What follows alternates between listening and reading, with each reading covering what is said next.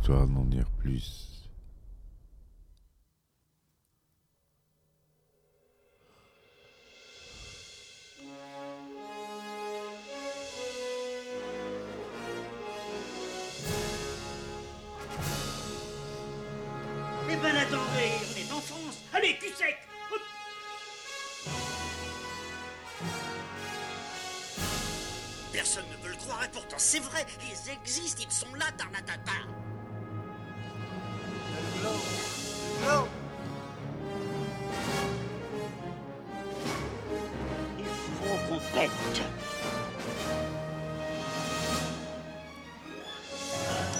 Voyons, circuit branché, correcteur temporel temporisé.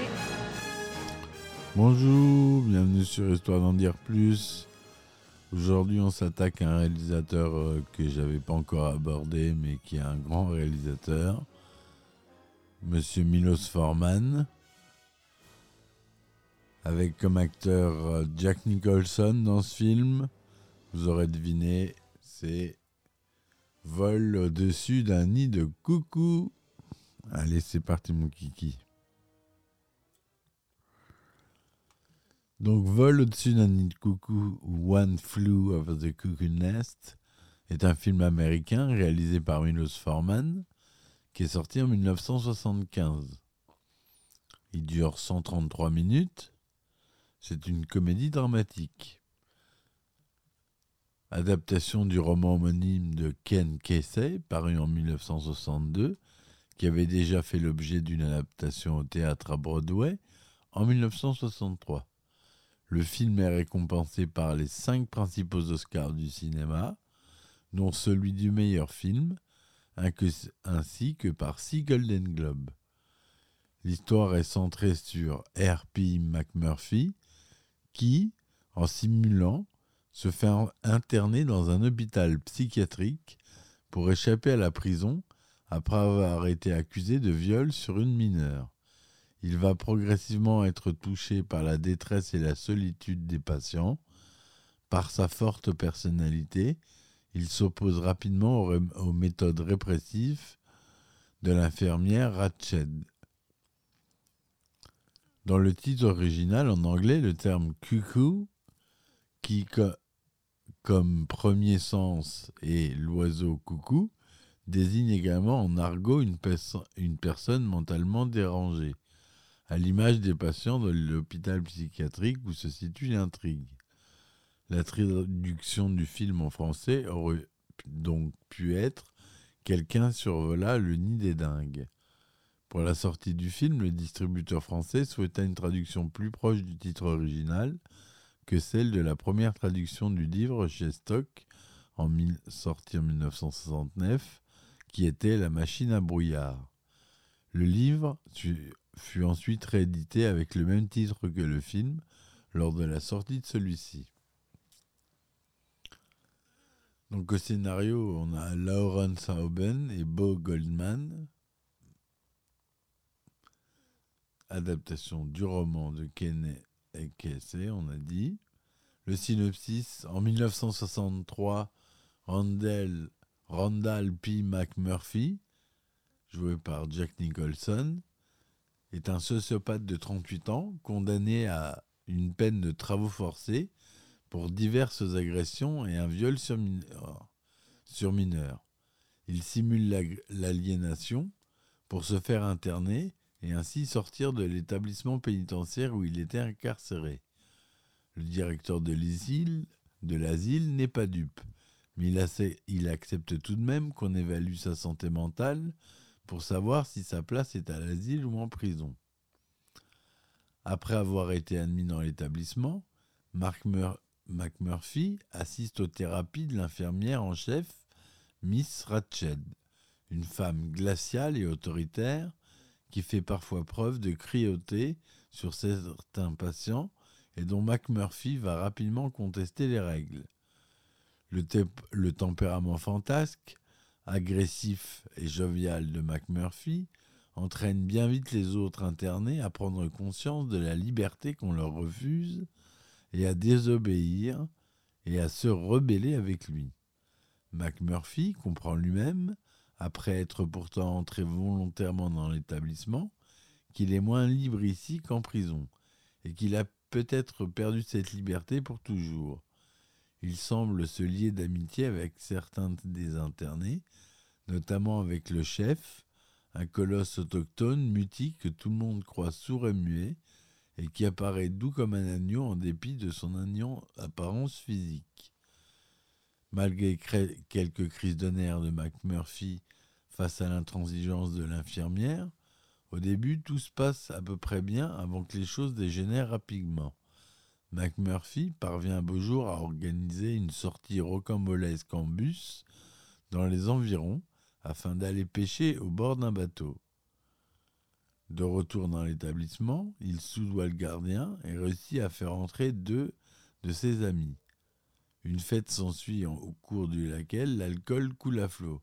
Au matin, Miss Ratchet retrouve l'un des internés, le jeune Billy, dans un lit avec l'une des deux jeunes femmes. Miss Ratchet culpabilise et humilie Billy au point qu'il finit par se suicider en se tranchant la carotide alors que McMurphy est au même moment sur le point de s'enfuir. Face à ce drame, ce dernier se ravise pour venger Billy et tente d'étrangler Ratched, qu'il tient responsable de la mort du jeune homme. La direction durcit finalement sa réaction face aux perturbations et décide de lobotomiser McMurphy. Après l'opération, le chef le retrouve dans un état végétatif et ne voyant plus de solution, il le serre dans ses bras en lui disant Tu viens avec moi. Il l'étouffe avec un oreiller afin de lui éviter de vivre dans, un, dans cet état pour le reste de sa vie.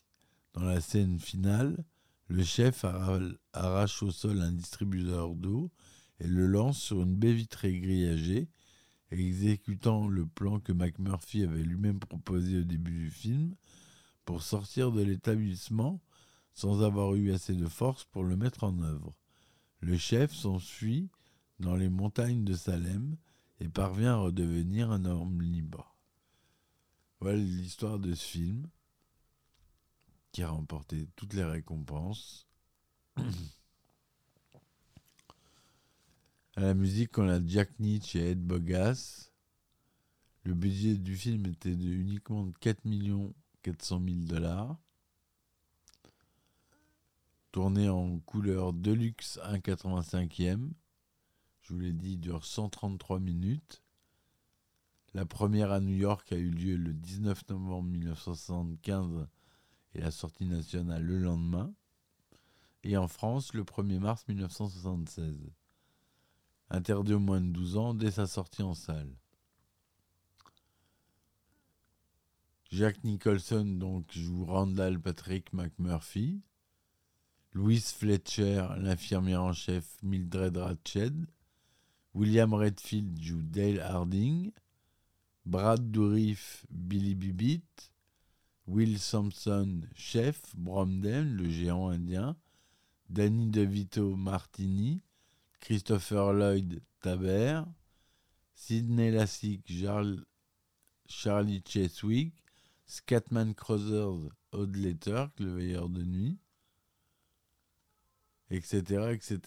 Donc on retrouve déjà Christopher Lloyd, Danny DeVito, euh, Jack Nicholson, Angelica Houston, qui n'est pas crédité mais qui est dans le film, et Aurore Clément. L'acteur Kirk Douglas achète les droits du livre de Ken Desey, auteur alors inconnu, et songe à l'adapter au cinéma mais le caractère jugé trop subversif du roman l'empêche de trouver un financement. Kirk Douglas adopte alors le roman au théâtre, en changeant le point de vue narratif, celui d'un délinquant qui choisit d'être interné pour échapper à la prison. Dans le roman, l'histoire est racontée par un chef indien schizophrène. Kirk Douglas joue six mois le rôle de McMurphy dans son adaptation théâtrale mise en scène par Dale Wasserman à Broadway en 1963, mais la pièce est un échec. En 1966, à l'occasion d'une tournée de bienfaisance, Kirk Douglas rencontre Milos Forman à Prague où il découvre les films du jeune réalisateur tchèque. Il pense alors lui confier l'adaptation cinématographique et lui promet de lui envoyer le roman. Mais Milos Forman ne reçoit jamais le livre qui est intercepté à la frontière et Kirk Douglas pense finalement que le réalisateur tchèque dédaigne de lui répondre. À la suite du printemps de Prague en 1968, Milos Forman s'exile aux États-Unis et réalise son premier film américain, Taking Off. Entre-temps, Michael Douglas avait repris le projet d'adaptation de son père une décennie auparavant. Kirk Douglas pensait là encore jouer le rôle de McMurphy, mais malheureusement la société de production le juge désormais trop âgé pour interpréter le, interpréter nouveau rôle de McMurphy. Michael Douglas s'associe pour la production à Zael Zenz et le scénario à Lawrence Oben qui suggère à Michael Douglas de choisir Milos Forman comme réalisateur, ce qui avait déjà été le choix de Kirk Douglas des années auparavant. Lorsque Milos Forman reçoit enfin le roman, il est enthousiaste. Pour vous, ce livre, c'est de la littérature, mais pour moi, c'est la vie. J'ai vécu ce livre. Le Parti communiste était mon infirmière Tchède. Après la mort de Milos Forman, Michael Douglas déclare qu'on lui demande ce qu'il pense du réalisateur de ce film. C'est vraiment une perte terrible. Je me souviens qu'à l'époque, avec mon coproducteur Soul Sense, on faisait passer des entretiens pour trouver un réalisateur à vol au-dessus d'un coucou. On était un peu déçus parce qu'ils étaient tous très discrets, ils ne disaient rien, ils ne partageaient rien avec nous. Et puis Milos est arrivé de New York, dans ma maison de Los Angeles. Il s'est assis, il a ouvert le script à la première page, et il nous a parlé, page après page, de ce qu'il avait envie de faire de chaque scène. Je me souviens à quel point Saul et moi étaient enthousiasmés par cela. On était vraiment heureux que ce réalisateur partage avec nous et comprenne à quel point ce projet était spécial. Milos a décroché le job, ainsi, sans discussion. C'était pour lui. Le titre, le titre fait référence à une anecdote contée dans le roman. Chef Bromden dit qu'il était petit, il travaillait la prononciation de la langue anglaise avec sa grand-mère à travers une chanson dont les derniers vers étaient Wire Briar Limber Brock This in a flock, one flew east, one flew est, and one flew of a cuckoo nest. Fil rond, serrure souple, trois oies dans un troupeau, l'une s'envola vers l'est, l'une vers l'ouest, et l'une passa au-dessus du nid coucou. Les deux morts et l'évasion finale correspondent finalement à cette description. D'autant plus que coucou n'est plus compris comme une métaphore de l'asile psychiatrique. En effet, le terme coucou désigne en anglais à la fois un oiseau et une personne mentalement dérangée, comme je vous l'ai dit au début. Ken Kesey, l'auteur du, du, roman, a finalement été déçu par, du scénario du film n'a jamais regardé. Il a accusé le scénariste d'avoir charcuté son livre. Initialement, le rôle de McMurphy devait être joué par Kirk Douglas, rôle qu'il avait déjà joué au théâtre des années auparavant. Mais comme il avait désormais presque 60 ans, le rôle lui fut retiré. Milos Forman, le réalisateur, a tout de suite pensé à Jack Nicholson.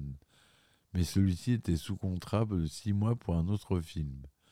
Il a été proposé tour à tour à James Cain, Marlon Brando et Gene Hackman, avant de revenir à Jack Nicholson. Foreman ne voyait donc personne d'autre que lui.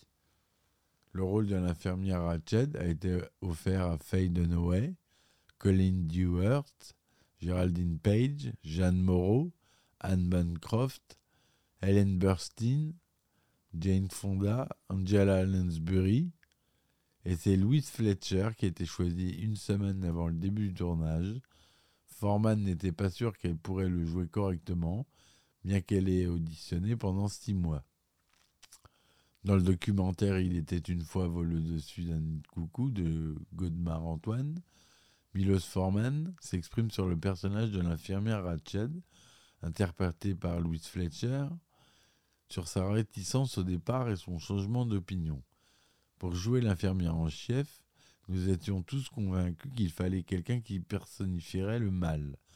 Nous avons proposé le rôle, successivement bien sûr, à quatre actrices environ qui pouvaient incarner cela. Toutes l'ont refusé.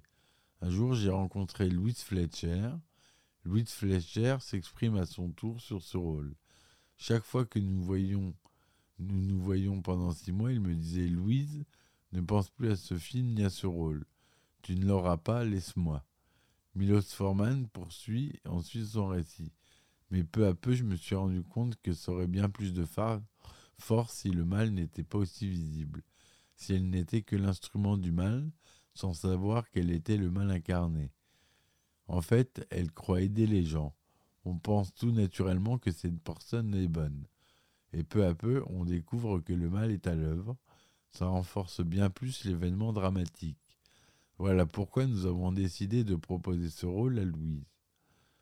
Barat Dourif, Christopher Lloyd, Danny DeVito, Will Sampson ont eu leur carrière lancée grâce au film. Will Sampson, chef, un authentique indien grec, était garde forestier dans un parc de l'Oregon près de l'endroit du tournage. Il a été choisi grâce à sa taille et son gabarit imposant. L'actrice Angelica Juston, qui était alors la compagne de Jack Nicholson, apparaît dans une scène de foule mais n'est pas créditée, comme je vous l'ai dit, au générique. Des personnages du film jouent leur propre, propre rôle, le directeur de l'hôpital psychiatrique avec un détail intéressant, l'acteur Jack Nicholson improvisa totalement en en prenant même l'initiative le visionnage d'une photographie du directeur sur le bureau de celui-ci, lequel improvisa à son tour son commentaire. Les vrais patients d'établissement que l'on aperçoit fugitivement à l'arrière-plan et le loueur de bateau qui, surpris et rendu furieux par l'arrivée soudaine et à l'improviste de l'équipe de tournage, joua donc avec un grand naturel la surprise devant l'arrivée soudaine et l'improviste des patients dans l'établissement psychiatrique. Le tournage a eu lieu de janvier à mars 1975 dans un hôpital psychiatrique de Salem en Oregon, le Oregon State Hospital, L'équipe a dû composer avec quelques véritables malades mentaux. Ainsi, certains personnages secondaires dans le film sont d'authentiques patients de l'hôpital. À l'exception de la scène de pêche, qui n'était pas dans le script original, et tournée en dernier à Depot Bay, un petit port de l'Oregon, les différentes scènes du film ont été tournées dans l'ordre. Voilà pour le tournage. Le film est classé meilleur 16e meilleur film de tous les temps, d'après le site de référence IMDB, avec une note de 8,7 sur 10, qui est très haut. L'Institut American Movie l'a nommé 20e plus grand film américain de l'histoire en 1998 et 33e en 2007. Le film a rapporté plus de 100 000 100 millions de dollars juste aux États-Unis. En France, il a réalisé plus de 4 700 000 entrées. Oscar du, meilleur film pour les deux producteurs du film Michael Douglas et Tolson. Oscar du meilleur réalisateur pour Milos Forman. Oscar du meilleur acteur pour Jack Nicholson. Oscar de la meilleure actrice pour Louise Fletcher. Oscar du meilleur scénario adapté pour Bo Goldman et Laurence Oben. Golden Globe 76, 6 trophées. Meilleur film, meilleur réalisateur, meilleur acteur, meilleure actrice, meilleur scénario, révélation masculine pour Brad Dourif. Bref, ce film, euh, il a il a animé beaucoup d'œuvres par la suite, à la télévision, au cinéma. C'est vraiment un film majeur. Il faut que vous le voyez. Si vous ne l'avez pas vu, c'est un must-see. Il est classé au film American Film Institute, donc vous pouvez même faire confiance, il est culte. Donc, euh, c'est un drame. Préparez-vous à pas rire.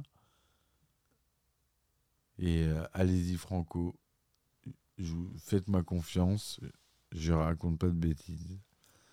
Si ma chronique vous a plu, j'espère qu'elle vous a plu. Supportez-moi en laissant un like ou un commentaire. Abonnez-vous, ça coûte rien, c'est juste un clic. Comme ça, vous êtes euh, au courant des nouvelles sorties du podcast. Je vous dis à très vite pour une nouvelle chronique. Merci et à ciao ciao. Histoire d'en dire plus.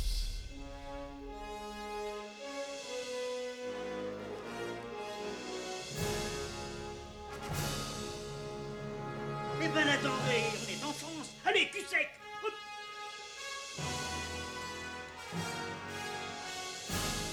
Personne ne veut le croire et pourtant c'est vrai, ils existent, ils sont là, Tarnatata.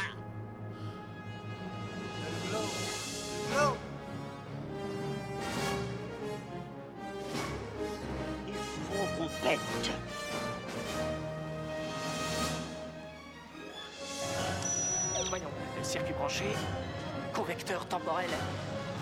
Voyons, circuit